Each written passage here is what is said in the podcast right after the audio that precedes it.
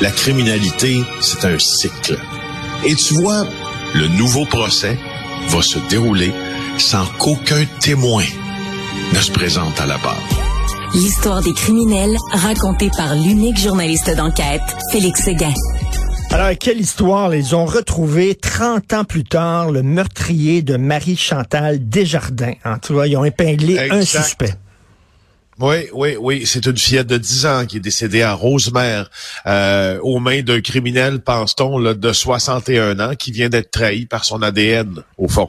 On vient de pouvoir, le fait hier, l'accuser de meurtre au premier degré. Ce qui s'est passé en, en 1994 à Rosemère, Marie-Chantal Desjardins, euh, cette fillette était partie à bicyclette chez euh, une amie. Elle aurait rebroussé chemin finalement. Elle aurait été vue dans un casse-croûte de la rive nord, puis ensuite plus rien.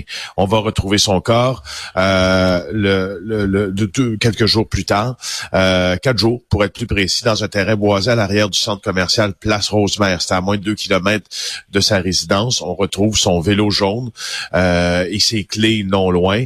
Alors là, euh, on sait à ce moment-là qu'elle affiche une marque bleue au niveau du cou selon le pathologiste. Euh, donc, probablement asphyxiée, probablement tuée par strangulation ou par suffocation. On craignait aussi qu'elle ait été agressée sexuellement. Et euh, il semble que c'est ce qui s'est passé. Et là, maintenant, 30 ans plus tard, on a recours à la science, à l'ADN, entre autres plus précisément. Et on réalise que notre suspect est déjà en prison euh, et qu'on est capable de l'arrêter. C'est Steve Paribault, le, le un, franchement un procureur de la couronne chevronné au palais de justice de Saint-Jérôme, qui avec les policiers de la sûreté du Québec a mené cette affaire-là pour la mise en accusation. Et on a réussi à aller arrêter le suspect qui était déjà détenu à la Macasa. Il est détenu pour une affaire qui date de 2011. Euh, hmm. Et quand je te dis le suspect, là, c'est un criminel d'habitude. Il y a plus d'une trentaine de hmm. dossiers criminels au cours des années dont il fait l'objet. Euh, il s'est faufilé à Princeville en 2011 dans une voiture pour attendre sa victime avant qu'elle n'y entre. Elle l'a enlevé, il l'a séquestré, il l'a menacé de mort. Finalement, elle s'est déprise de tout ça, de son emprise, et elle a réussi à, parler aux policiers. Euh, je te dis 30 condamnations, mais c'est pas 30, c'est 80 condamnations sur 30 ans. Euh, c'est et d'ailleurs on l'a déclaré délinquant contrôlé, ça c'est l'étiquette la, plus sérieuse que le tribunal peut pas te mettre. Ça veut dire que tu es en prison pour une période indéterminée. Euh, ben alors, euh, écoute. Donc, écoute, un criminel endurci et vive les avancées de la science. Félix, je suis en train de lire le livre euh, euh Killers of the Flower Moon qui a inspiré le film, le chef-d'œuvre de Martin Scorsese. Et c'est une enquête du FBI, à, à, tout début du FBI, qui date des années 20. Et on parle des avancées de la science à l'époque, euh, quand ils ont découvert les empreintes digitales. Ça a été là un progrès fantastique parce que pour la première fois, tu pouvais savoir que quelqu'un était dans un appartement sans qu'il y ait eu de témoin. Tu n'avais pas besoin de témoins pour corroborer. tu avais les empreintes sur la porte, sur les objets. Et, il montre dans ce livre-là à quel point ça a été formidable et il y a eu des avancées. Et là, c'est la même chose avec l'ADN.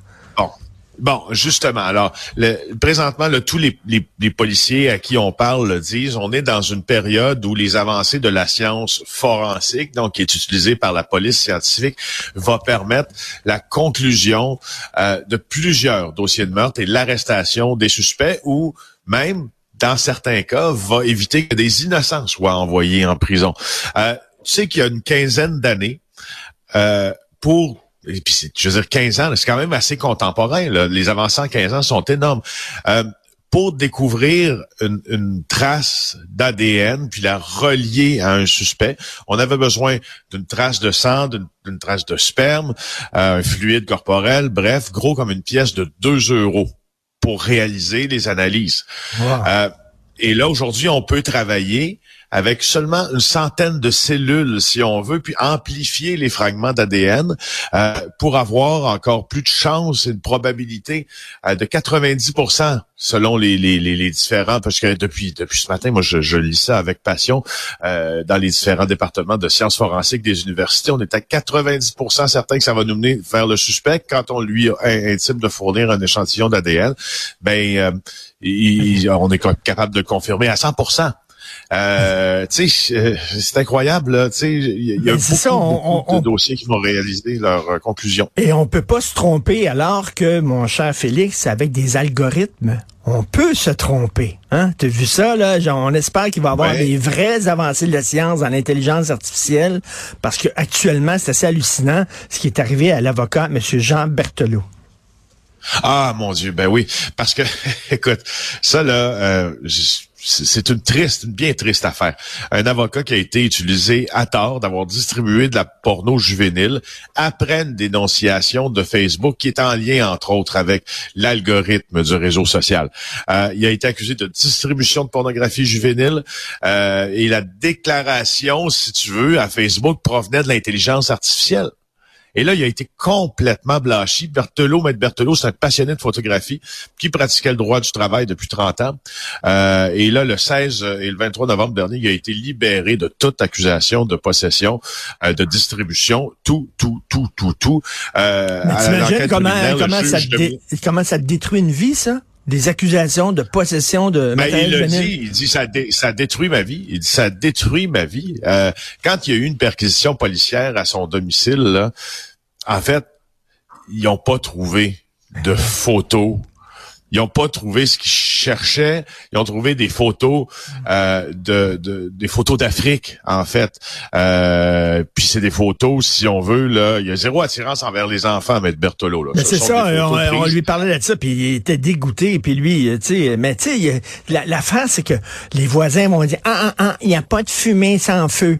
Non, non, je m'excuse, là. C'est, c'est, c'est, c'est une erreur de Facebook, c'est une erreur des algorithmes de Facebook, et lui, je suis oui, content on qu'on les voit, mette- les photos. je suis content qu'on mette sa photo de M. Berthelot en gros dans le journal pour qu'on puisse le dire, regarde, ce gars-là, là, il est innocent, là.